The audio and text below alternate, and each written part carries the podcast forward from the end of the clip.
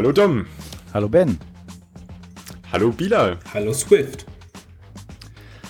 Ja, herzlich willkommen. Das ist die zweite Folge von Hallo Swift und schon bei der zweiten Folge haben wir einen Gast.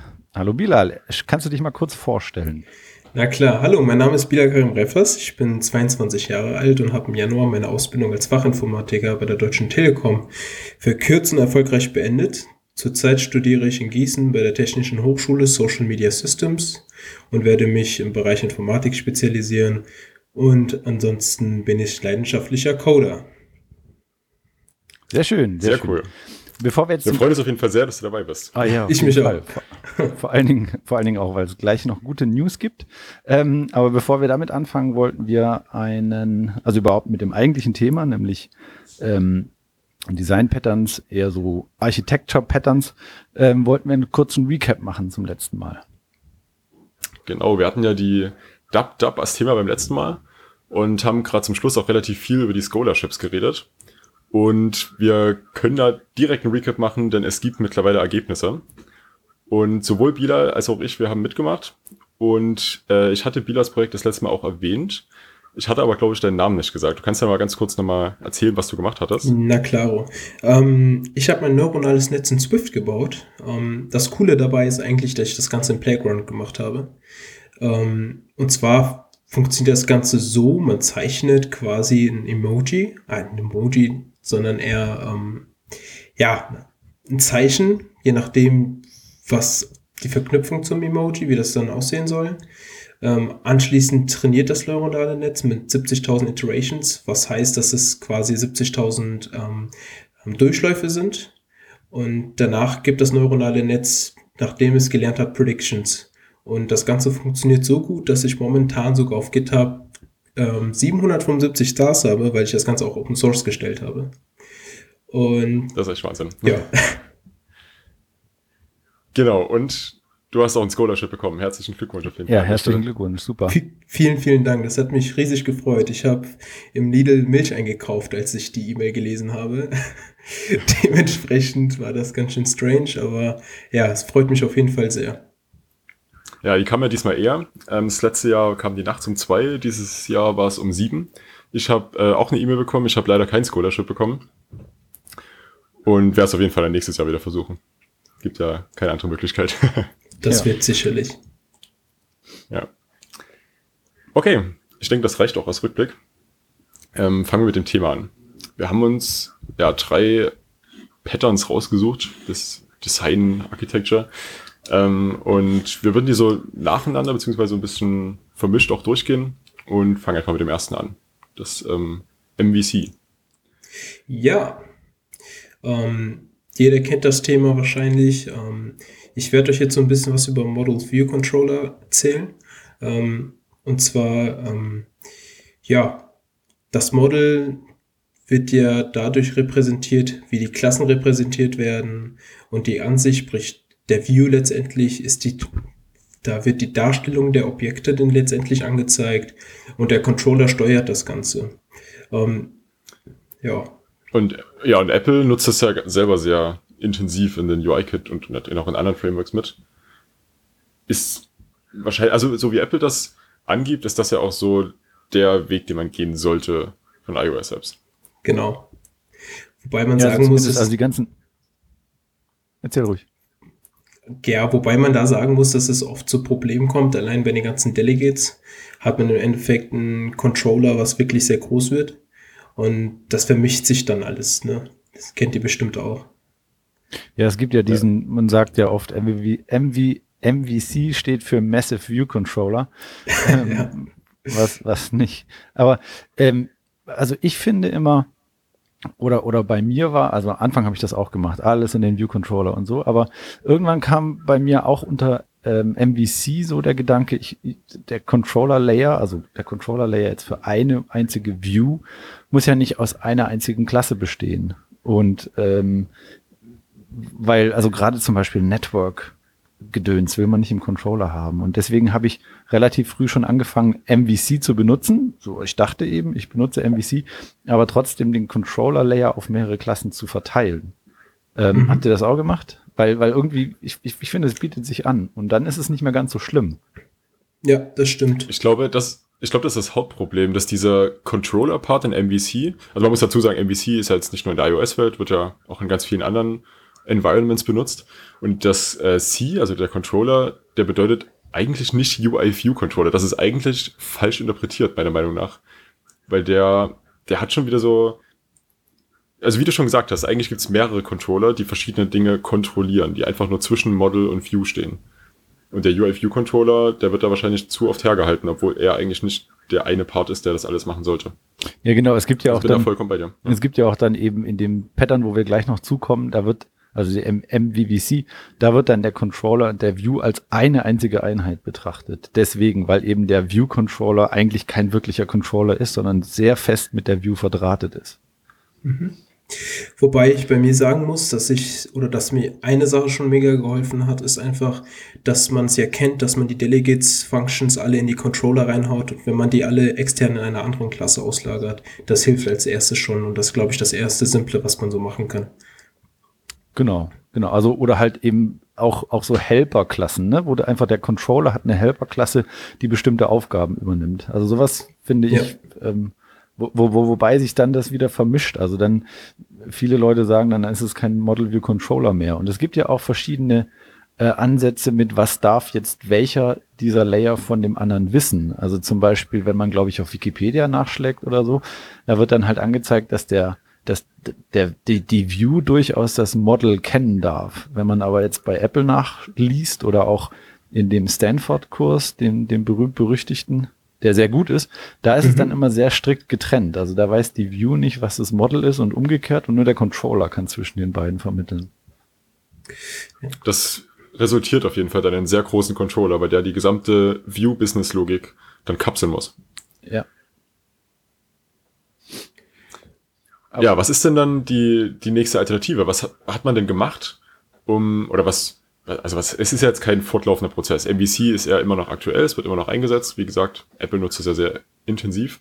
Aber was hat man denn als eine Verbesserung daran gesehen? Wie konnte man das denn weiter ausbauen? Also irgendwie zwei Leute, glaube ich, waren dafür verantwortlich bei Microsoft, die sich Gedanken darüber gemacht haben, wie könnte das besser laufen, ähm, weil sie eben auch das Problem hatten mit den großen View-Controllern und die haben dann eben äh, das Pattern Model View, View Model ins Leben gerufen, was ein seltsamer Name ist, ähm, weil eben plötzlich der komplette Controller-Part, der in MVC quasi der wichtigste war, fällt komplett weg. Und das ist erstmal komisch. Ähm, aber wenn man sich das dann genauer anguckt, in diesem View-Part ist eben der View-Controller mit drin. Und das, was eben oft in den Controller bei Model View Controller gepackt wurde, wie Helper Methods und so ein Zeugs, wird dann in den, in das sogenannte View Model gelegt. Und das View Model kann man so zusammenfassen, dass das nimmt die Daten und bereitet sie für das View vor. Also es ist nicht ein Model, sondern es ist das, es ist so, so, ein, so ein Zwischenteil, was eben die Daten nur vorbereitet fürs Anzeigen. Und man sagt, es ist best, also gute View-Models haben zum Beispiel überhaupt keine, also in, in iOS würden sie nicht UI-Kit importieren, sondern nur Foundation. Ja, das sehe ich aber sehr schwierig. Also zum Beispiel, ja, diese Beispiele sind immer das Problem. Color, UI Color. Beispielsweise, ja, genau, UI Color ist so ein Beispiel. Man hätte zum Beispiel ein Model, was irgendeinen Boolean-Flag hat, oder meinetwegen einen String. Auf jeden Fall in Abhängigkeit von dieser Flex, für diesen Flex oder dem String, soll ein Label eine unterschiedliche Farbe haben. Und das heißt, es muss das Model kennen, ist klar, sonst kann es ja die View nicht vorbereiten. Aber es muss an der Stelle ja auch bei der View die entsprechenden Properties nach außen stellen. Und UI Color ist da definitiv ein Beispiel, was da wichtig ist. Aber Ja. vielleicht auch so eine Sachen wie äh, nicht, CG Rect oder sowas. Ja, wobei Obwohl, ich das dann, dann eher, das ist eher Viewport dann. ich, ich gehe dann eher quasi, also meine Meinung dazu ist, dass, dass quasi die, der Unterschied zwischen äh, NS-Color und UI-Color halt schon Blödsinn ist. Also im Prinzip ist das schon eine Unterscheidung, die nicht sein müsste. Ähm, äh, klar, ich verstehe, warum das in UI-Kit und in App-Kit definiert ist, aber man hätte das auf eine gemeinsame Basis ziehen können. Zum Beispiel hätte UI-Kit, so wie es auch NS-String benutzt, eben auch NS-Color benutzen können, weil eine Color ist nun mal eine Color ich, ich verstehe, also AppKit kann viel mehr mit, mit Farben machen, aber ich finde dann, die, die, die, die, die Unterscheidung ist, ist, ist eher künstlich in dem Fall und bei NSRect und, und äh, CGRect ähnlich. Ja. Und deswegen würde ich in so einem Fall dann eben in dem, in dem View-Model eine eigene Color-Klasse schreiben, die nur Foundation benutzt. Was mich so interessieren würde, wenn ihr ein Projekt einfach mal jetzt gerade startet, denkt ihr darüber schon nach, was für Entwurfsmuster ihr nutzen wollt oder entscheidet sich das quasi im Entwicklungsprozess? Das ist eine gute Frage. Es kommt wahrscheinlich ganz auf das Produkt an, was man baut und was man für Intentionen damit hat. Bei mir ist es oft so, dass ich so kleine Beispielprojekte gerade deswegen baue, um eben Entwurfsmuster oder auch andere Sachen auszuprobieren. Und dann ist es mir natürlich sehr wichtig, wie es aufgebaut wird. Okay. Also bei mir ist es auch eher so, dass ich quasi ähm, in, im Internet in irgendwelchen Videos was Neues gefunden habe, wie zum Beispiel Viper, habe ich aber noch nie benutzt, aber ähm, das wäre jetzt ein Beispiel. Ähm, und quasi dann bei der nächsten App mich äh, entschließe dazu, bei der nächsten privaten App, äh, wo es egal ist, wie lange das dauert, aber wo ich mich dann halt dazu entschließe, das äh, explizit zu nutzen, einfach nur um herauszufinden, ob ich damit klarkomme oder nicht. Also gerade mache ich eine, eine private App, da habe ich zum Beispiel ähm, das Coordinator-Pattern ähm, benutzt äh, Coordinator, das kann man auf MVVM irgendwie so drauf flanschen, deswegen sagt man manchmal auch MVVMC. Ähm, der Coordinator, der, der, der übernimmt die Navigation. Ähm, weil normalerweise in MVC und in MVVC ist es halt so, dass der Controller oder eben der View Controller weiß, welcher Controller, äh, äh welcher View Controller als nächstes äh, dran ist. Wenn ich zum Beispiel eine Table View habe und ich drücke auf eine Zelle, dann ähm, wird ja in dem View-Controller definiert, was passieren soll, wenn ich auf die Zelle drücke. Und das ist irgendwie komisch, mhm. ähm, weil das dann sehr, also der View-Controller muss dann auch wissen, wo in der Hierarchie von der App ähm, die View sich befindet, die er anzeigt. Das ist sehr künstlich und deswegen kann man, wenn man Control, äh, Coordinator nimmt, kann man äh, diese Information auslagern und der View-Controller sagt dem Coordinator einfach nur, pass mal auf, jetzt wurde gerade eine Zelle gedrückt, mach, was du immer tun möchtest. Mhm. Ja, ich finde Design Patterns generell ein sehr interessantes Thema, ähm, aber ich tue mich ehrlich gesagt auch ein bisschen schwierig damit, weil letztendlich sind wir ja Coder und bauen Produkte oder sollten versuchen, gute Produkte zu bauen. Und da stelle ich mir immer die Frage, die Zeit, die man da rein investiert, herum zu philosophieren, welches Pattern am besten passt, ähm, ob man die Zeit darin investieren könnte, den Code-Style oder Features zu bauen. Ich glaube, da gibt es sehr viele Coder, die, ähm, sage ich mal, in Anführungsstrichen einiges an Zeit verschwenden. Ja, ich denke darum, da geht es dann wirklich darum, wie skalierbar das Ganze sein soll. Also man benutzt Design Pattern ja nicht einfach, weil es oder Architektur und auch weil es einfach schöner aussieht oder so, das ist egal, es geht um das, was rauskommt. Mhm. Aber wenn du ein Produkt baust, was eben skalierbar sein soll, was auch ein paar Jahre überleben soll, was auch andere Leute mitlesen können sollen und mit umgehen können sollen und was eventuell auch wiederverwendet werden können soll, mhm. dann ist sowas doch sehr wichtig, denke ich. Ja, sehe ich auch so. Also gerade wenn man in einem großen Team arbeitet, ist es Gold wert, wenn jeder weiß, was so die Regeln sind. Und da gehören Design Patterns dazu. Okay. Und, um auch eine schöne Überleitung zu kriegen, auch Tests. Denn das ist auch ein ganz großer Vorteil von MVVM. Man löst sich von UIKit. Das, was man in UIKit benutzt, ist dann bloß noch in der View bzw. View Controller Schicht. Und das View Model und Model, die sind unabhängig von UIKit und damit viel, viel einfacher testbar. Gerade das View Model, was ja tatsächlich View Logik und damit auch irgendwie Business Logik enthält, lässt sich viel besser testen. Das ist ja auch immer so ein Problem mit, mit dem View-Controller und seinem Lifecycle und die ganzen Abhängigkeiten. Genau. Also ist quasi die Codebase auch generell egal. Man sollte versuchen, direkt nach einem Pattern zu arbeiten oder das Ganze mit dem Team absprechen. Also ich, ich würde erstmal sagen, man sollte wissen, dass es die Patterns gibt ähm, also mhm. sagen wir mal so, du solltest die Regeln wissen, bevor du sie brichst. Ne? Also ähm, und die Design-Patterns, die haben sich ja die Leute nicht ausgedacht, weil ihnen langweilig war, sondern weil sie ein Problem erkannt haben. Und das sind zum Teil Leute, die schon 20 Jahre Apps schreiben oder sowas. Und von denen zu lernen, indem man die Design-Patterns studiert, das halte ich für sehr sinnvoll. Man kann sich nachher dazu entschließen zu sagen, das ist nichts für mich, das kann ich nicht benutzen. Aber angenommen, du kommst eben in ein großes Team, wo alle nach Viper arbeiten, wäre es halt cool, wenn du sagen kannst, ja, weiß ich, habe ich noch nicht viel mitgemacht, aber ich weiß, was es ist. Ja, ja. Also ich finde, dass man auch festhalten muss, dass MVVM und MVC auch gar nicht so unterschiedlich sind. Im Endeffekt ist MVVM eine Aufschachtelung dieser ganzen kleinen Sachen, die man im View-Controller bei MVC macht. Also sowas wie, dass man eine View konfiguriert für ein bestimmtes Model oder für bestimmte Daten aus einem Model und die, das dann pro Model eben in ein eigenes View-Model rauszieht. Dadurch hat man einfach eine, eine bessere Lesbarkeit, weil das eben keine ewig langen Dateien sind, sondern kürzere, kleinere. Und äh, ansonsten ist es aber gar nicht so unterschiedlich. Also was man meist noch drauf baut, was äh, Microsoft groß macht und äh, was auch in iOS-Apps viel gemacht wird, ist dieses ganze Reactive Pattern, dass also, wenn sich in dem Model was ändert, das dann automatisch über das View-Model auch in die View getragen wird. Aber das ist ja was, was eben jetzt nicht unbedingt notwendig ist. Das MVVM sagt erstmal nur, dass diese Konfiguration in eigene Dateien ausgelagert wird. Ja. Ja, Was in eine ähnliche Richtung geht wie viele Controller, was du von uns meintest. ja. Und aber ich meine, in iOS wird es ja nur deswegen nicht gemacht, weil das Tooling nicht da ist. Weil auf dem Mac haben wir Bindings und da wird das auch so benutzt. Nur eben in iOS haben wir die nicht. Zumindest First Party nicht, ja. Genau, genau. Aber das ist halt immer auch der Grund für mich zu sagen, ähm, ich weiß ja, also ich tendiere oft dazu, solche, also gerade so ein massives Framework wie äh, Reactive Cocoa äh, in die App zu ziehen, weil ich eben vielleicht bei einem Model das Binding haben will. Das, da, da tue ich mir immer schwer. Ja. Verstehe ich, ja. Ja. Ist auch, denke ich, noch ein längeres Thema. Ja, Da kann man nochmal drüber reden. kommen, wir- kommen wir noch mal drauf. Ja, kommen wir mal weiter. Ähm, du hast ja öfters schon angesprochen, Viper. Ähm, Viper baut das Ganze jetzt noch mal ein bisschen komplexer, oder was heißt komplexer, baut das Ganze noch ein bisschen modularer auf. Ähm, also Viper steht erstmal für, jetzt muss ich ja nachschauen, für View, Interactor, Presenter, Entity, Routing. Und gehen wir am besten mal der Reihe nach durch, was, was ist und ähm, auch was das Gegenstück dazu in MVC bzw. MVVM ist. Das erste View sollte klar sein.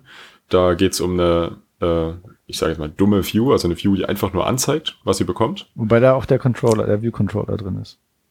Genau, der View-Controller ist auch hier einfach nur eine View. Mhm.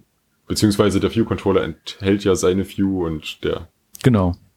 man hat ja kein, oft keine Klasse für die View selber, sondern nutzt dann den View-Controller. Genau, dann der Interactor, das wäre so das Gegenstück zum View-Model.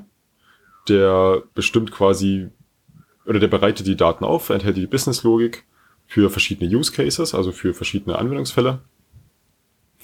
Und genau, der Presenter, ähm, eigentlich ist das teilt sich jetzt an der Stelle eigentlich nochmal auf. Eigentlich ist der Presenter ja eher so eine Art View-Model, der das dann im Interactor weitergibt, der das dann in den View weitergibt. Also ich, äh, als ich es mir angeguckt habe, habe ich so gedacht, der, der Presenter und der Iterator ähm, sind beides View-Model. Interactor, Ja, meine ich, genau. Also die sind nur einfach, das View-Model wird auseinandergezogen, je nach Aufgabe. Äh, äh, Das, was, das, was näher an der, äh, am Model ist, ist dann eben der äh, Iterator und das, was näher an der View ist, ist der Presenter. Genau, ja, das macht Sinn. Also es ist ja vor allem auch so, dass der Interactor auf die ähm, User-Inputs zum Beispiel reagiert, also wenn da ein Button gedrückt wird oder so. Da reagiert der Interactor drauf und der Presenter eher auf Änderungen in der Datenbank zum Beispiel, was jetzt ein Model dahinter sein könnte. Nee, andersrum. Der Iterator ist an, der da in, an, den, an den Daten, der Presenter ist an der View. Okay. Also, ah, ja, ja, okay, ja, stimmt, ja, ja, sorry, natürlich. Ich hatte es gerade, das, das Problem ist, dass das, äh, ja, egal. das Akronym ist ja komisch, ne? ja, genau. Ja. Ich glaube, das haben die auch nur gemacht, damit es besser Ja, klingt. ja, klar, natürlich. Ist aber ein ganz neues Ähm. Design-Pattern, oder? Also das kenne ich, ehrlich gesagt, habe ich erst vor einem Jahr erst gehört gehabt. Also ist, glaube ich, ziemlich neu. Also es ist Ähm, älter als ein Jahr. Das wurde aber in iOS, glaube ich, äh, haben die das äh, sich ausgedacht. Ah, okay. Also es baut auf der sogenannten Clean Architecture auf. Und weiß jetzt nicht, von wann die ist, aber ich sehe gerade einen Blogpost, der vom August 2012 ist. Mhm. Zumindest baut es darauf auf. Interessant. Hm. Genau, und also der, der Ursprung, habe ich jetzt vorhin auch mir erst angelesen, aber der Ursprung ist, dass sie halt äh, äh, sich gedacht haben, sie wollen mehr Tests haben in ihrer App und sie haben gemerkt, dass MVC und MVVC, äh, MVVM äh, nicht das nicht so zur Verfügung stellt, wie sie das gerne hätten. Und dann haben sie sich ein Architecture Pattern ausgedacht, was besser zu ihren Anforderungen passt. Das war eine Firma, ähm, Mutable Mobile oder sowas. Ich weiß gar nicht mehr genau. Genau, und die haben sich das ausgedacht und ähm, das, ja, es ist, ich, ich finde, es ist sehr ähnlich zu MVVs, MVVMC. Ähm, äh, nur was, was ich komisch finde an Viper, wenn ich das richtig gelesen habe, zum Beispiel würden die ähm, in den, in der Entity, also in dem, was, was hinter dem Buchstaben E steckt, dem Datentypen dann, würden die nicht, äh, nichts mit Chordata haben wollen. Also zum Beispiel eine Subklasse von, ähm, von Managed Object wäre nicht eine Entity, sondern das wäre dann außerhalb. Und das finde ich komisch, weil dann hättest du wieder was, was nicht in das Design Pattern passt, sondern von außerhalb dran geflanscht werden muss. Ja, da wäre dann ja so äh, Transport Data Storage das benutzt, also dass die Models selber nochmal gerappt bzw. gemappt werden. Ja, also es ist irgendwie, ja. ich weiß auch nicht, also irgendwie hört sich das so an, dass es das Viper nur für sehr große Apps sinnvoll ist, wo eben die Komplexität der App so groß ist, dass alle anderen Patterns ähm, äh, schwierig zu managen sind. Aber bei kleinen Apps wäre das ein Overkill, weil du überall, also hast dann da die Daten, aber die darfst du nicht weiterreichen, weil die viel zu komplex sind. Also musst du kleinere Datentypen schreiben, die du hin und her schicken kannst. Das fand, das fand ich ein bisschen seltsam. Okay. Also ich glaube, das muss man natürlich auch festhalten. Diese MVVM und Viper, die sind wahrscheinlich für jede kleinere ein kompletter Overkill. Das würde auch erklären, warum ich die Sinnhaftigkeit so nicht durchblicke, weil ich wahrscheinlich noch nie so eine Codebase hatte wie ihr beiden jetzt. Ja, also es, das kann gut sein. Ja, also es ist, es ist, kommt halt irgendwann an den, an den Punkt, also wir sind auch an dem Punkt bei uns, ähm, dass eben Model View Controller, was wir hauptsächlich benutzen, aber eben mit, mit einem aufgeweichten Controller Layer, der mehrere Klassen pro Controller enthalten kann, da ist es schon so, dass halt, das wird schon komplex. Und man muss halt immer gucken, dass man dabei bleibt und das clean hält. Und wenn du so ein Pattern hast, was dir sagt, hier, das sind die Regeln, wenn du dich an die Regeln hältst, dann ist alles gut. Das hilft schon, äh, gerade wenn du auch ein Team hast. Ja, auf jeden Fall. Also bei mir läuft es noch mit MVC, M MVC, da passt alles noch. Und ähm, wenn man den Code-Style, ich meine zum Beispiel SwiftLint sagt euch wahrscheinlich auch was, wenn man sich dann im Team einigt und SwiftLint nutzt, dann, dann ist das auch recht ähm, übersichtlich. Auf jeden Fall. Also man, ich, ich, ich bin davon überzeugt, dass man mit MVC auch äh, wirklich saubere Apps schreiben kann. Aber es ist dann, man muss dann an vielen Stellen oft das besser nachdenken, ob das, was man jetzt vor sich hat, vielleicht in eine andere Klasse gehört oder nicht. Und wenn man eher so ein Pattern hat, dann hilft einem vielleicht das dabei, die Entscheidung zu treffen. Kann ich mir vorstellen. Ja. Ich glaube, ein großes Problem ist auch oft das Aneinandersetzen dieser einzelnen Module. Und also, beziehungsweise man hat ja jetzt diese ganzen Dinge, die zusammengehören, wie bei MVC, dass man hat ein, also jetzt im, im kleinsten Fall ein Model, ein Controller und eine View und die bilden zusammen eine Einheit. Die Frage ist jetzt, wie ähm, verbindet man diese Einheit mit einer anderen Einheit? Und das ist nämlich was, was bei Viper mit dem Routing gemacht wird. Das heißt, man, man erstellt Routen, wie man das auch bei Webseiten ja im Endeffekt macht. Und über diese Routen navigiert man sich dann durch die App. Das hat den großen Vorteil, dass die, diese, jetzt versuche ich gerade die gute Abkürzung zu finden, WIPE, ohne R, äh, dass diese einzelnen Module, diese einzelnen Einheiten ähm, nichts von anderen Einheiten wissen müssen, sondern bloß über ihr Routing oder Wireframe jetzt auch genannt, ähm, zu anderen hin navigieren. Genau, das ist das ähnlich zu dem, was eben bei MVVMC der, der Koordinator übernimmt. Und das ist, also ich, ich benutze gerade Coordinator in einer App, die ich schreibe, und das ist, fühlt sich im Moment sehr gut an, weil eben ähm, diese, diese Controller, man kann die wild, wild hin und her schieben, weil die nicht, nicht wissen, wo sie gerade angezeigt werden. Ob sie modal sind oder ob sie auf einem Navigation Controller reingepusht werden, ist ihnen völlig egal, weil es eben an einer anderen Stelle definiert wird und dadurch eben leichter verändert werden kann. Das ist natürlich ja, sehr powerful, ja. Okay. Gut, ich denke, wir haben jetzt die drei Punkte eigentlich soweit durch. Man kann sich da mit Sicherheit noch ganz lange drüber unterhalten. Ähm, soll da bloß ein kleiner Ausblick sein. Und ich würde sagen, wir kommen zum nächsten Punkt und stellen unsere Gitter-Picks vor. Wer möchte anfangen? Mach mal. Du, du darfst, Ben. ich darf anfangen, okay. Ähm, ich habe diese Woche, beziehungsweise diese, diese Episode zwei Picks wieder. Ähm, das erste ist ein sehr lustiges Projekt, wo ich mal kurz ausholen muss. Und zwar ähm, regt es mich extrem auf, dass Facebook jetzt schon den vierten Snapchat-Klon veröffentlicht hat und dass die nicht mal die gleiche Plattform dafür verwenden, also das einmal geklont haben, sondern das in vier Plattformen viermal unterschiedlich eingebaut haben. Und das Projekt, das nennt sich ähm, Zuck.js, also wird an Mark Zuckerberg angelehnt. Und das ist ein JavaScript-Framework, mit dem man Stories, also dieses Feature, was geklaut wurde aus Snapchat, in jede Webseite, in jede App mit einbinden kann. Ist natürlich äh, ein bisschen ironisch, aber ich finde es gerade deswegen sehr gut. Sehr cool, ja. Genau, also ist natürlich ein Spaß, ist natürlich nicht dafür gedacht, dass man das wirklich macht. Ja, aber wobei man auch mal da sagen muss, dass ähm, anscheinend Instagram eine ganz große Userbase dadurch bekommen hat. Dadurch, seitdem die dieses Feature benutzen, haben die anscheinend alles richtig gemacht, in Anführungsstrichen. Ja, die haben das auch gut umgesetzt, aber ich finde, das ist halt irgendwie, naja. Also es ist auch die eine Sache, das in Instagram zu klonen, aber das dann gleichzeitig noch in Facebook, den Messenger und WhatsApp einzubauen. Ja. Ja, du kennst, du kennst es ganz genau. Ich bin kein Fan von Facebook. Ähm, und von dieser Art und Weise von, von Entwicklung auch nicht unbedingt. Ähm, aber anscheinend hat es denen auf jeden Fall gebracht, beziehungsweise hat es denen auf jeden Fall in der Hinsicht geholfen, weil die wahrscheinlich das Ziel erreicht haben, was sie wollten. Ja, vermutlich. Ja, und äh, mein anderer Pick, der ähm, hat was mit Machine Learning zu tun. Das ist ein Python-Tool, nennt sich RareMI, angelehnt an WhoAmi, also an den äh, Befehl im Terminal, wo man seinen Nutzernamen anzeigen kann. Und es geht in eine mehr oder weniger ähnliche Richtung. Ähm, man muss da ein Model trainieren, indem man immer sagt, wo man sich jetzt gerade befindet und dann innerhalb der Wohnung die Räume wechselt. Und was das Tool macht, das nimmt sich die Entfernung bzw. die Signalstärke zu umstehenden WLAN-Routern und speichert sich diese und trainiert damit das Model intern. Und wenn man das ein bisschen trainiert hat, kann man dann irgendwann fragen, where am I? Der schaut äh, die aktuellen Entfernungen wieder an, beziehungsweise die Signalstärken und berechnet dann anhand des Models, wo man sich wahrscheinlich, also auch mit welcher Wahrscheinlichkeit, wo man sich da gerade befindet.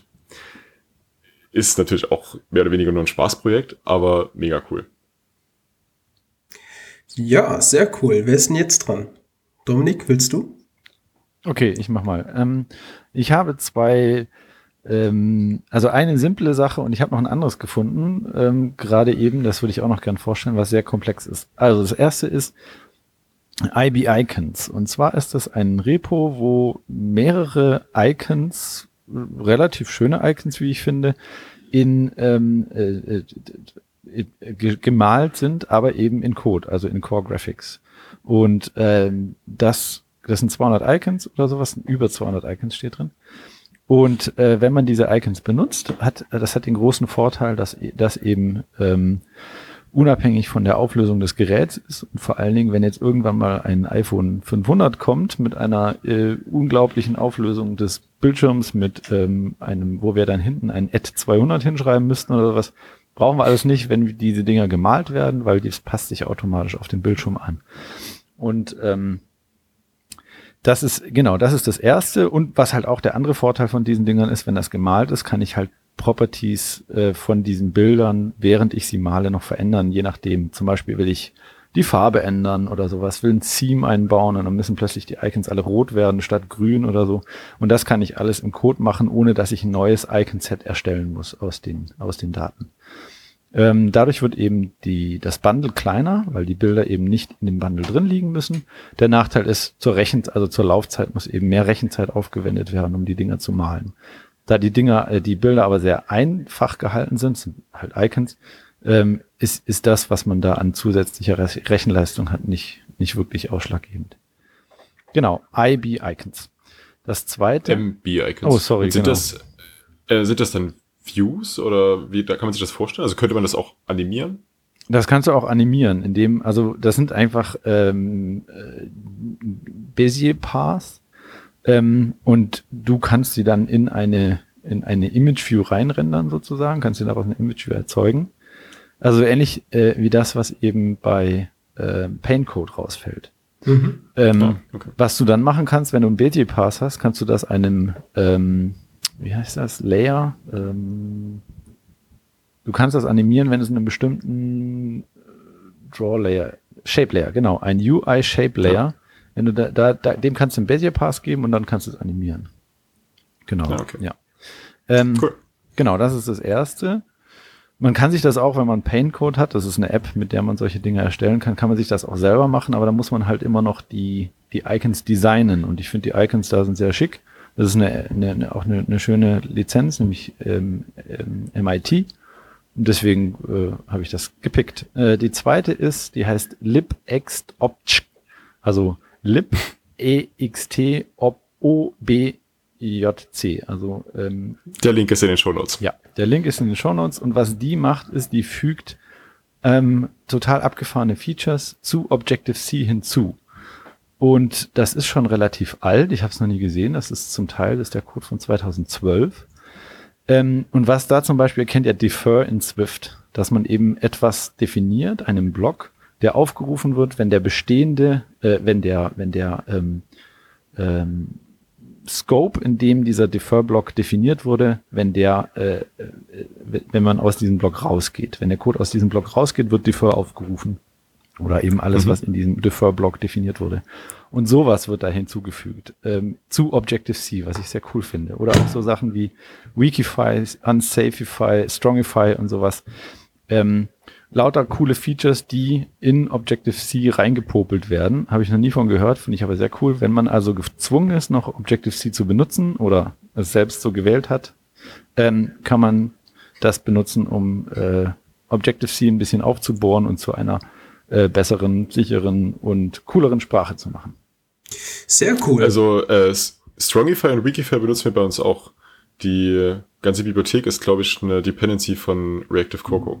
Ah ja. Wollte ich noch kurz dazu sagen. Ja, das, der, der Typ, der, der diese, das ist äh, Jod Spar Summers, ähm, der dieses LibExt-Opt ähm, gebaut hat, der hat auch an Reactive Cocoa mitgebaut. Okay. Sehr cool. Was ist denn eigentlich mit der, du hast gesagt, es ist die MIT-Lizenz bei diesen, bei dieser, ähm, bei der Icon, Icon Repo. Genau. Und ähm, wie schaut es denn eigentlich da aus, wenn du die Koordinaten nimmst oder das Bild nimmst von einem existierenden also wenn schon ein Bild existiert, was schon designt wurde von einem Designer und ähm, wenn dann ein Bild dabei rauskommt, was genau identisch aussieht. Das ist eine gute Frage. Also ich vermute, dass das durch das äh, Urheberrecht dann abgedeckt ist und du müsstest fragen. Aber okay. das ist natürlich schwer nachzuweisen. Äh, Wenn es ein komplexes Bild ist, klar, dann sieht man das äh, auf den ersten Blick. Aber bei Icons, glaube ich, ist es schwer nachzuweisen. Das stimmt. Ähm, dass, dass, dass du nicht genau die gleiche Idee hattest, wie ein Briefumschlag aussehen soll. Das stimmt auch wieder, ja. Gut, dann kommen wir mal erstmal zu meinen zwei Gigs, beziehungsweise zweieinhalb. Ähm, ich habe mir eigentlich mal CycleGen ähm, ausgesucht. Ähm, ist in Lua geschrieben, ist ein Machine Learning, beziehungsweise Computer Vision Library. Ähm, warum ich das Ganze mir rausgesucht habe, weil es mich direkt fasziniert hat. Und zwar kann die Library ähm, Fotos oder gezeichnet oder gemalte Fotos ähm, rendern in ein Foto. Das heißt, die Mona Lisa würde dann in ein echtes Foto gerendert werden. Ähm, oder sowas wie ähm, Foto-Transitions können ganz gut passieren. Ähm, ja, sehr coole Library auf jeden Fall. Sollte man auf jeden Fall sich mal anschauen. Das andere werden die meisten wahrscheinlich schon kennen. Ähm, nennt sich TensorFlow ist ein Machine Learning Library von Google. Damit kann man wirklich sehr, sehr vieles tun, hat sogar jetzt schon fast 55.000 Stars auf GitHub. Ähm, ja, da gibt es eigentlich in Anführungsstrichen keine Grenzen. Also von Deep Learning bis ähm, ganz simple Sachen kann man wirklich sehr viel mitmachen.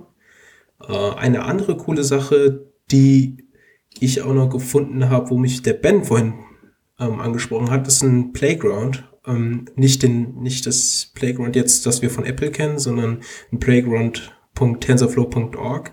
Ähm, und zwar kann man da ein neuro neuronales Netz erstellen im Web und kann das Netz trainieren lassen. Und ist eigentlich ganz schön, mal ein bisschen herumzuspielen. Und da kann man auch die Activations Function sich aussuchen, was man da nutzen will und die verschiedenen Layers. Und ja, ist auf jeden Fall ganz cool. Ja, das ist echt cool. Also gerade bei dem Cycle Gen lohnt sich das auf jeden Fall mal bei Gitter vorbeizuschauen. Die haben da hoffenweise Beispiele reingepackt. Mega cool. Auch schon echt krass, also, dass es so gut funktioniert, muss ich sagen. Ähm, wenn man sich anschaut, was ein Input-Image da rauskommt und dann wieder als Output-Image, das ist schon gigantisch gut, muss ich sagen. Ja, definitiv. Okay. Gut, wo findet man dich denn? Auf Twitter zum Beispiel. Achso, ja, auf Twitter heiße ich Refas ähm, unterstrich Bilal. Also R-E doppelt F-A-S unterstrich B-I-L-A-L. Der Link ist natürlich auch mit in den Show Notes. Yes. Auf GitHub, glaube ich, auch mit dem Namen zu finden. Da bin ich mir nicht ganz sicher. Ähm, ja. Kommt auch mit dazu. Ja. Sehr gut. Links kommen in die Show Notes. Hervorragend. Ja. Ja, uns, also als Hallo Swift, findet ihr natürlich auch auf Twitter und äh, mittlerweile auch auf GitHub. Wer es nicht gesehen hat, wir haben mittlerweile eine Webseite auf hallo-swift.de.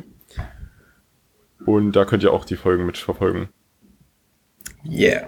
Es genau, da landen die neuen Folgen. Ich fand es wirklich ja. schon sehr cool, mit dabei sein zu dürfen, so schnell schon. Ich habe mir, wie ihr schon wisst, die Folge davor fünfmal angehört. du warst das. ja, genau, ich war das. War wirklich sehr unterhaltsam. Ähm, ich hoffe, dass es die Leute jetzt immer noch unterhaltsam finden ähm, und ähm, freue mich auch auf die weiteren Podcasts von euch. Dankeschön. Ja, sehr schön. Die Folgen wird es übrigens ab jetzt ähm, erstmal 14-tägig geben. Wir sind sehr überwältigt von dem Feedback bisher und wollen auf jeden Fall ein bisschen mehr Frequenz reinbringen. Ja, wir versuchen das mal. Gut. Dann vielen Dank fürs Zuhören bisher. Und wir sehen uns in der nächsten Folge. Genau. Bis dann. Tschüss. Bis dann. Tschüss. Ciao.